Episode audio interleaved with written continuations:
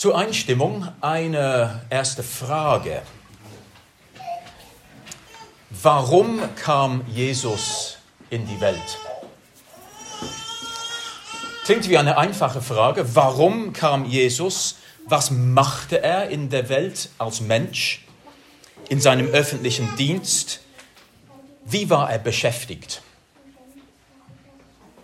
Es gibt vielleicht verschiedene Antworten, verschiedene gute und korrekte Antworten auf diese Frage. Er kam unsere Sünden zu tragen und uns zu vergeben. Er verbrachte Zeit mit einfachen Menschen. Er kümmerte sich um Menschen, er heilte, er lehrte, er machte Jünger. Und wir können sein Wirken auf, in verschiedenen Worten, verschiedene Aspekte davon aufgreifen. Aber ich möchte auf einen Schlüsselbegriff kommen. Und dieser Schlüsselbegriff, dieses Wort ist Königreich. Das Reich Gottes. Das Reich der Himmel. Die Evangelien berichten, wie Jesus kam um das Evangelium des Reichs zu verkündigen. Das steht in den synoptischen Evangelium Matthäus, Markus, Lukas. Ganz am Anfang vom Auftritt Jesus, dass er kam, das Königreich zu verkündigen. Lukas 4, Matthäus 4, Markus 1. In diesem Begriff des Reiches ist eigentlich, wenn man darüber nachdenkt, so viel enthalten. Gottes Macht und Autorität und Souveränität, Gottes Reichtum, Gottes Liebe, sein Endziel für die Welt und sein Handeln mit seinem Volk, mit Menschen. Unser Predigtext kommt aus den ersten Kapiteln des Matthäusevangeliums. Am Anfang von einem größeren Abschnitt vom, von Jesus reden. Wir wissen, ihr wisst vielleicht, Matthäus hat fünf größere Blocks von, vom Reden Jesu. Und wir lesen aus dem Anfang vom ersten Block. Block ist, ist nicht so ein schönes Wort. Wir kennen diesen Block unter dem besseren Namen, die Bergpredigt. Und wir lesen den Anfang vom Bergpredigt zusammen. Der Text ist äh, abgedruckt hier. Ich lese vor, angefangen mit Matthäus 4, Vers 23. Hören wir unser Predigtext. Und Jesus zog in, vielleicht, Entschuldigung, ein Wort vorher, was gerade geschehen ist. Jesus hat seine Jünger berufen identifiziert, zu sich berufen. Und der Text fährt gerade fort und sagt, Jesus zog in ganz Galiläa umher, lehrte in ihren Synagogen und predigte das Evangelium des Reiches und heilte jede Krankheit und jedes Gebrechen unter dem Volk. Und sein Ruf ging aus in das ganze Syrien und sie brachten zu ihm alle Leidenden, die mit mancherlei Krankheiten und Qualen behaftet waren, und Besessene und Mohnsüchtige und Gelähmte, und er heilte sie. Und es folgten ihm große Volksmengen von Galiläa und den äh, Zehnstädtegebiet und Jerusalem und äh, Judäa und von jenseits des Jordan. Als er aber die Volksmengen sah, stieg er auf den Berg und als er sich gesetzt hatte, traten seine Jünger zu ihm und er tat seinen Mund auf, lehrte sie und sprach, Glückselig die Armen im Geist, denn ihre ist das Reich der Himmel. Glückselig die Trauenden, denn sie werden getröstet werden. Glückselig die Sanftmütigen, denn sie werden das Land erben. Glückselig die nach der Gerechtigkeit hungern und dürsten, denn sie werden gesättigt werden. Glückselig die Barmherzigen, denn ihnen wird Barmherzigkeit widerfahren. Glückselig die reinen Herzen sind, denn sie werden Gott schauen. Glückselig die Friedensstifter, denn sie werden Söhne Gottes heißen. Glückselig die um Gerechtigkeit willen Verfolgten, denn ihre ist das Reich der Himmel. Glückselig seid ihr, wenn sie euch schmähen und verfolgen und alle, alles Böse lügnerisch gegen dich, gegen euch reden werden, um meinen Willen. Freuet euch und frohlockt, denn euer Lohn ist groß in den Himmel. Denn ebenso haben sie die Propheten verfolgt, die vor euch waren.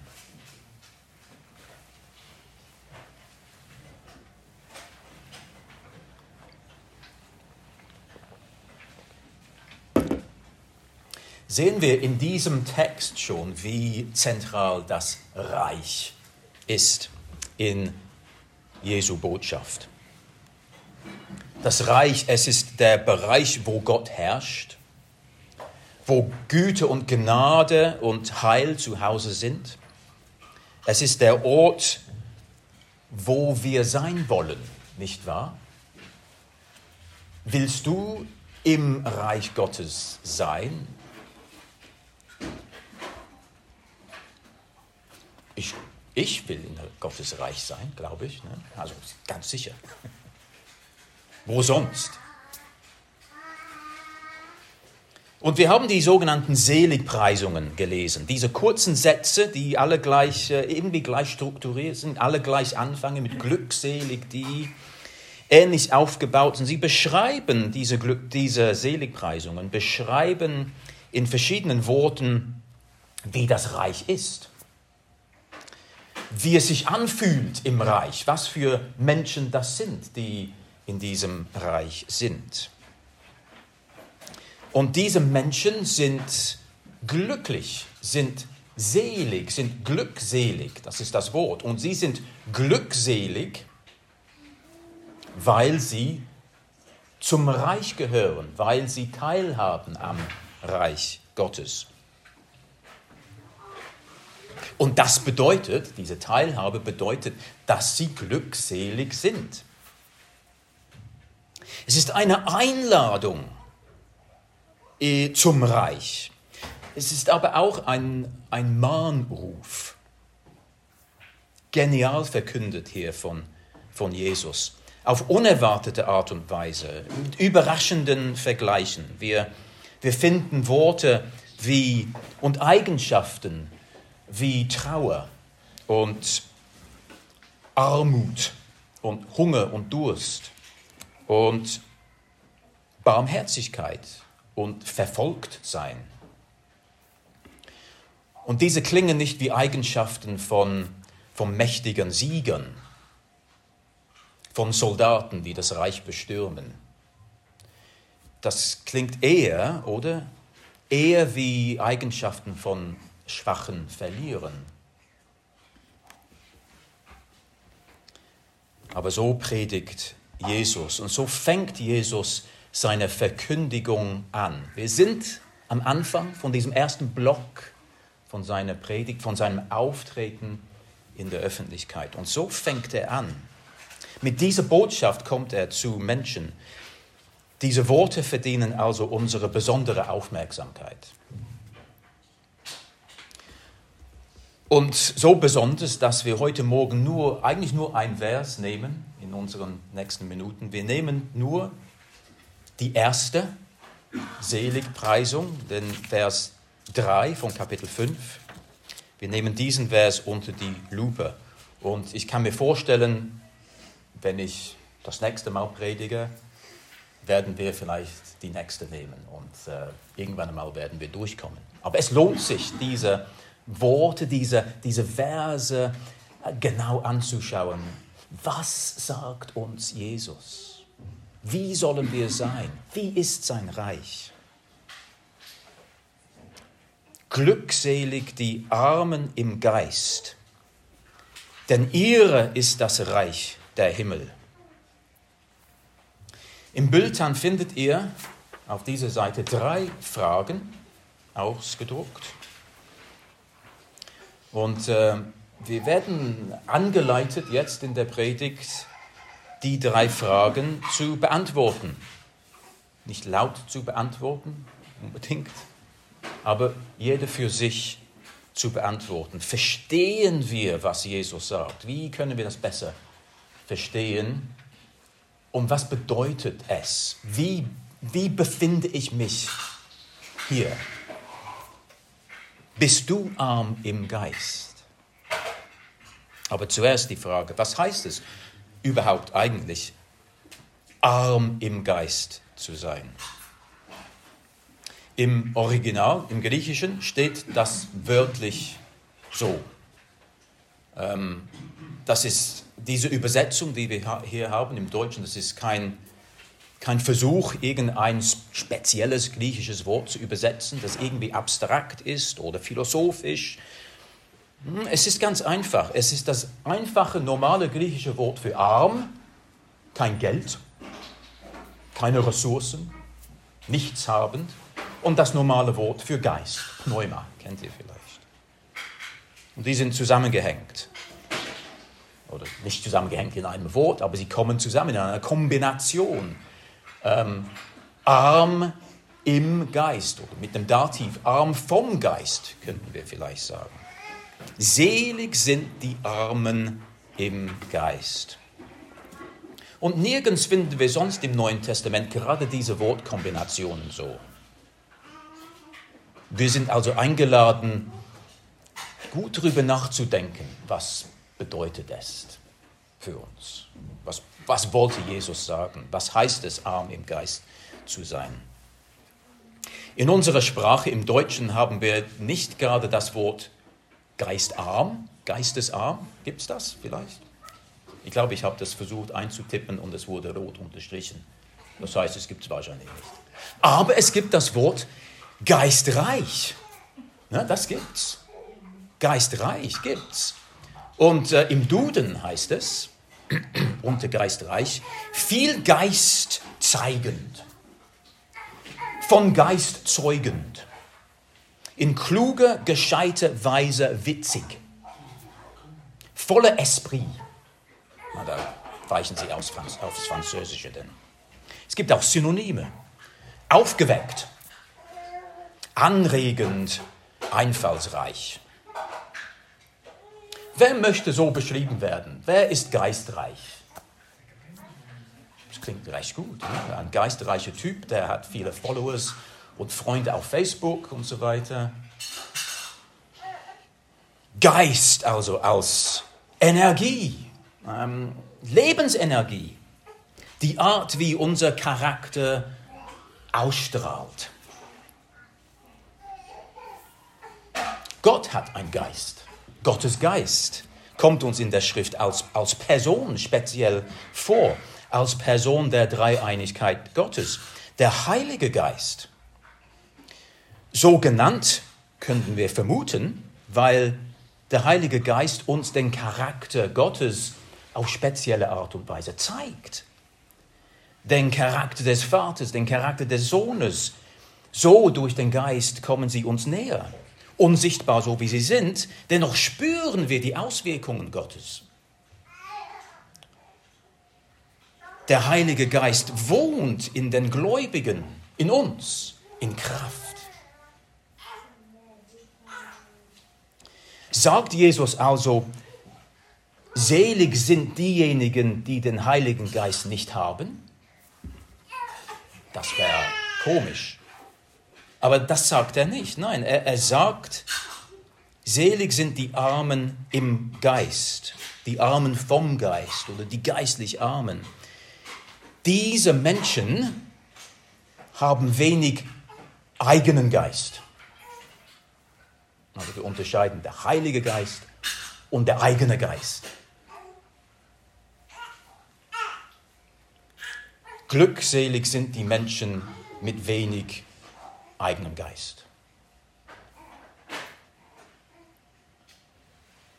Die Armen im Geist sind also nicht die Menschen, die vor lauter Lebensenergie protzen, die von sich selber überzeugt sind. Ich habe gedacht, ich habe hier etwas ein Problem. Ich muss vorstellen, ich muss mich gut ankleiden und vor euch stehen und predigen. Ich muss irgendwie von mir selber überzeugt sein. Aber eigentlich nach dem Text müsste ich schnell hinsetzen. und nichts sagen. Was, was kann ich überhaupt von mir aus? Was gibt mir das Vorrecht, hier vor euch zu stehen? Aber eben das ist der eigene Geist. Die Leute, die, die arm im Geist sind, sind, so stelle ich mir vor, ich versuche dieses Bild, diese Menschen etwas auszumalen, zu beschreiben. Vielleicht seid ihr irgendwie auch einverstanden, das sind Leute, die vielleicht nicht schlau sind, nicht schlagfertig, nicht witzig. Oder wenn sie versuchen, witzig zu sein, sie sind schlechte Witze. Sie stellen sich eher hinten an, nicht vorne. Sie sind wehmütig. Sie sind eher langsam zum Reden. Sie wissen, sie haben vielleicht nicht viel zu sagen. Sie sind sich nicht sicher, ob sie die Dinge der Welt begreifen. Sie wissen aber, dass sie fehlerhaft sind, dass sie Fehler begangen haben. Sie geben ihre Fehler zu, ihre Schwächen, ihre Joie de vivre, ihre Lebensfreude schöpfen sie nicht aus sich selber. Sie sind leicht entmutigt. Sie sind oft müde, überfordert, vielleicht einfallslos manchmal vielleicht sogar dumm. Sind das diejenigen, die arm im Geist sind? Ich denke irgendwie doch. Erkennen wir uns, erkennst du dich irgendwie her? Entweder in der Beschreibung des Geistreichen oder des geistlich Armen. Die gute Nachricht ist, dass Jesus mag diejenigen, die arm im Geist sind. Weil so kann er sie mit seinem Geist erfüllen.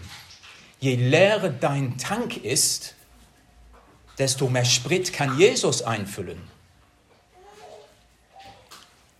Und das macht dich glücklich. Das macht dich selig, wenn Jesus dich erfüllt.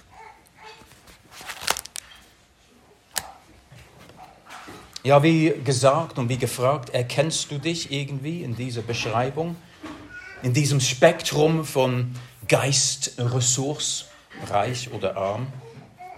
Manchmal brauchen wir Beispiele, um klarer zu sehen und klarer zu erkennen. Um uns zu helfen, gebe ich jetzt zwei, zwei Beispiele, zwei Personen nenne ich aus, aus den Evangelien. Zuerst, ähm, ähm, beide sind aus Lukas, aus Lukas 8, Vers 43 und folgende lesen wir, ihr kennt die Geschichte von der Frau mit dem chronischen Blutfluss. Eine meiner Lieblingsgeschichten und Episoden, nicht weil es medizinisch ist, sondern weil es Jesus zeigt. Diese Frau, wir erinnern uns, diese Frau hatte zwölf Jahre lang einen chronischen Blutfluss, ein gynäkologisches Leiden, können wir verstehen. Und sie hatte alles Geld ausgegeben, um Ärzte zu konsultieren, um geheilt zu werden. Es hat nichts genützt. Sie war noch krank und sie hatte kein Geld mehr. Also arm war sie, vom Geld her gesehen. Und sie war auch gar arm so, im Sozialen. Sie, ich weiß nicht, ob sie verheiratet war. Wenn ja, dann war ihr Intimleben nichts kaputt. Sie konnte nicht mal in den Gottesdienst. Der Tempel war gesperrt für sie. Sie war unrein. Sie war ständig unrein, zwölf Jahre lang. Nichts mit Gottesdienst, nicht mit Tempelgang. Abgestoßen, hoffnungslos was hatte sie? Sie war, glaube ich, arm im Geist. Aber sie wollte zu Jesus. Sie hörte, dass Jesus kam und sie wollte zu ihm, aber sie konnte unmöglich vor ihm hintreten, ihn in Auge zu Auge in die Augen schauen. Das konnte sie gar nicht. Sie war unrein. Sie war ängstlich. Sie war niemand. Und doch wollte sie den Saum seines Mantels berühren. Und das hat sie gemacht. Durch die Volksmenge. Und Jesus hat erkannt, dass sie auf ihn zugekommen war. Und sie wurde geheilt. Und er sprach zu ihr. Und er nahm sie, können wir verstehen vom Text, schaute sie in die Augen und nannte sie Tochter. Wir finden nirgends in der Schrift, dass Jesus eine Frau Tochter nannte. So ein, ein lieber Ausdruck.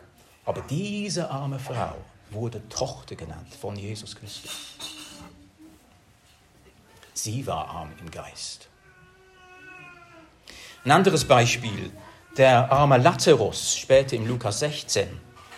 Es ist eine Geschichte von Jesus. Er erzählt diese Geschichte, eine Gegenüberstellung von zwei verschiedenen Männern, einem reichen Mann und einem armen Mann. Der Reiche hatte alles, lebte in Protz, hatte alles, was das Herz begehrt. Der arme Lazarus, ein Bettler, hatte nichts, lag vor seiner, seiner Türe, konnte nur die Brosamen vom, vom Tisch des Reichen essen und die Hunde leckten seine Geschwüren.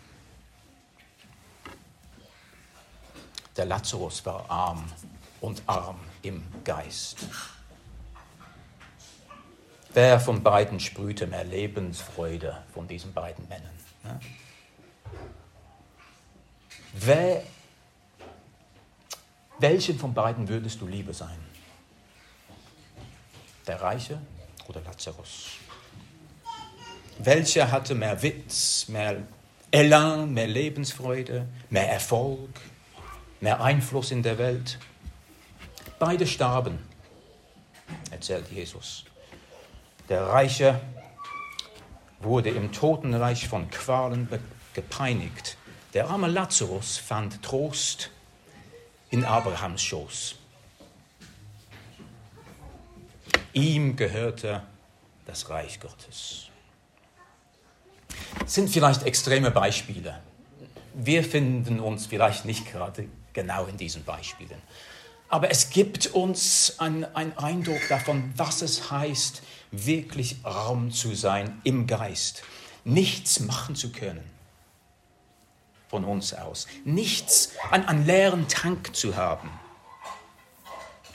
Und wenn wir die Bibel und die, die Figuren und die Männer und Frauen in der Bibel anschauen, aus dieser Perspektive, dann sehen wir gerade dann, wenn Gott Gefallen an Menschen hat und sie segnet und sie benutzt zum Bau des Reiches, sind sie eigentlich nichts.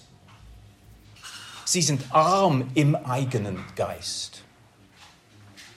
Mose, die Propheten, die Jünger, Paulus, um einige zu nennen. Wo erkennst du dich also, ehrlich gesagt? Bist du arm im Geist? Oder bist du ein geistreicher Typ? Ähm, eine Botschaft für beide. Zuerst für die Geistreichen. Bist du geistreich im eigenen Geist? Pass auf, pass auf. Wenn Jesus sagt, dass die Armen im Geist glückselig sind, weil ihnen das Himmelreich gehört, ist das dann zugleich eine Warnung an dich. Gott hat kein Gefallen an denjenigen, die Gefallen an sich selber haben. Energie und Stärke und Genüge und Ausstrahlung im Leben gehen alle aus. Früher oder später. Und sind sie, und für die Ewigkeit sind sie wertlos. Jesus sagt später in der Predigt, in der Bergpredigt, Kapitel 6, Vers 19, sammelt euch nicht Schätze auf der Erde, wo Motte und Rost zerstören, wo Diebe durchgraben und stehlen, sammelt euch aber Schätze im Himmel, wo weder Motte noch Rost zerstören und wo Diebe nicht durchgraben noch stehlen. Später, in einem späteren Block, in Matthäus 20, spricht Jesus vom Himmelreich und er sagt, die Letzten werden die Ersten sein und die Ersten Letzte.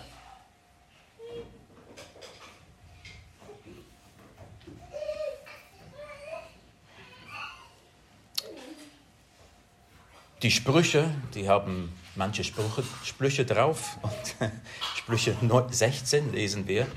Besser bescheiden zu sein mit den Elenden, als Beute teilen mit den Stolzen. David ist ein Vorbild. König, ja, er hatte sein eigenes Königreich. Der war stolz, der war mächtig. Er war auch ein sündiger Mensch. Und in seiner Stolz, in seiner Sünde wurde von dem Propheten Nathan mal angehalten und in seine, in seine Schuld überführt. Und in seinem Psalm 51 schreibt dann, du singt oder bekennt David, das Opfer, das Gott gefällt, ist ein zerbrochener Geist. Ein zerbrochenes und zerschlagenes Herz wirst du, Gott, nicht verachten. Will Gott dich herunterbrechen im Geist? Muss er dich herunterbrechen im Geist? Damit er dich mit seinem Geist aufbauen kann, damit du Anteil haben kannst in seinem Reich. Vielleicht bist du gebrochen im Geist, vielleicht bist du arm im Geist und du hast dich erkannt. Du bist vielleicht geplagt, du hast Schmerzen. Du schämst dich. Du siehst nur noch unüberwindbare Probleme im Leben vor dir. Oder du fühlst überhaupt nichts mehr. Dein Tank ist so leer, dass du überhaupt keine Empfindungen hast. Es, es bringt alles nichts. Bist du das? Sei getrost, wenn das der Fall ist.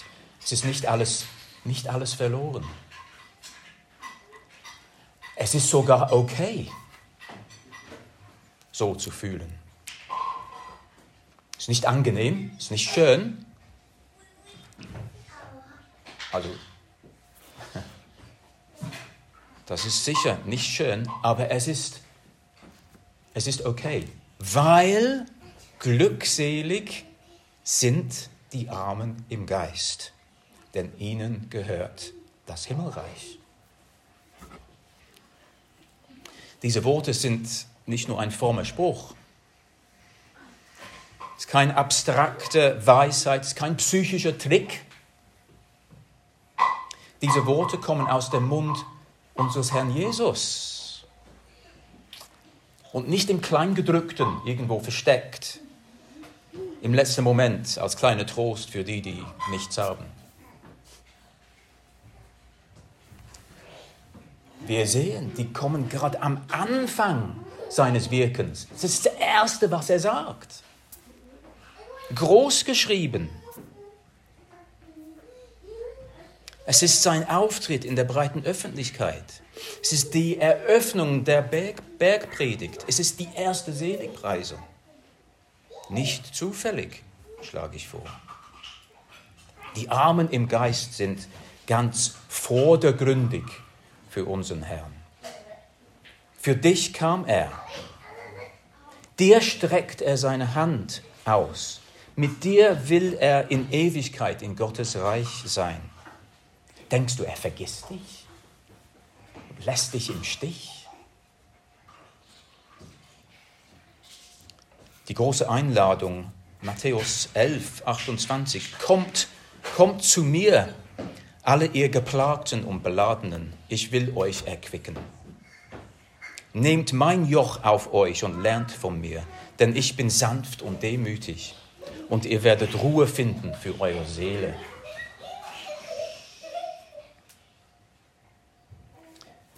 Er sagt, Johannes beschreibt das und berichtet das im Johannes 10. Jesus sagt, ich bin die Tür. Wenn jemand durch mich hineingeht, wird er gerettet werden und wird ein- und ausgehen und eine Weide finden. Der Dieb kommt nur, um zu stehlen, zu schlachten, zu vernichten. Ich bin gekommen, damit sie das Leben in Fülle haben. Das Leben in Fülle. Der Apostel Paulus, ein großer Mann, sicher, aber auch einer, der es mal schwer hatte, hinten oder unten durch musste, viel Schlimmes erlebte. Der Apostel Paulus schrieb im 2. Korintherbrief, und er hat zu mir gesagt, Gott hatte zu Paulus gesagt, aus Paulus Sicht, wir können uns vorstellen, beschwert hat oder Gott gebeten hat, so schreibt er, dass der, dass der Dorn im Fleisch weggenommen werde. Er wollte es besser haben, er wollte sich besser fühlen, er wollte mehr Kraft haben, Paulus. Ne? Und Gott sagte ihm, meine Gnade genügt dir, denn meine Kraft kommt in Schwachheit zur Vollendung. Paulus sagt dann, sehr gerne will ich mich nun vielmehr meine Schwachheiten rühmen, damit die Kraft Christi bei mir wohne. Das ist es, das ist es. Bist du Christ? Bist du gläubig? Ist Jesus alles für dich? Jesus ist alles, was du brauchst. Und Jesus gibt für dich alles. Du darfst, du darfst nichts sein, weil Jesus alles ist. Du darfst mal verloren sein, weil Jesus sucht und findet. Jesus will, wird nicht suchen und nicht finden. Wenn Jesus sucht, dann findet er. Du darfst schwach sein, denn Jesus ist stark. Du darfst verzweifeln, wie du überhaupt vor Gott hintreten kannst, denn Jesus tritt für dich ein. Römer 8. Du darfst im Beten nur noch so stammeln und keine Worte finden, denn der Heilige Geist äußert sich für dich. Auch Römer 8. Wenn du leidest, darfst du wissen, dass auch Jesus gelitten hat. Und zwar für dich, damit du auch an seiner Freude teilnehmen kannst. Hier ist der Reichtum des Geistes, den Jesus dir gibt. Paulus schreibt, der Gott der Hoffnung aber erfülle euch mit aller Freude und allem Frieden im Glauben damit ihr überreich seid in der Hoffnung durch die Kraft des Heiligen Geistes. Ich werde den Vers nochmal lesen, weil es scheint mir so wichtig. Römer 15, 13 und wir finden diese Worte erfüllen, äh, überreich, Geist. Der Gott der Hoffnung aber erfülle euch mit aller Freude und allem Frieden im Glauben, damit ihr überreich seid, überreich seid, in der Hoffnung durch die Kraft des Heiligen Geistes.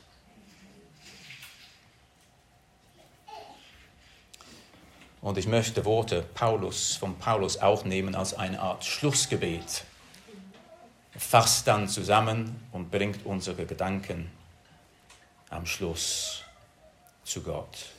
Im Epheser 3, in diesem Lobgesang, Epheser 3, 14 und folgende. Deshalb beuge ich meine Knie vor dem Vater, von dem jede Vaterschaft in den Himmel und auf Erden benannt wird.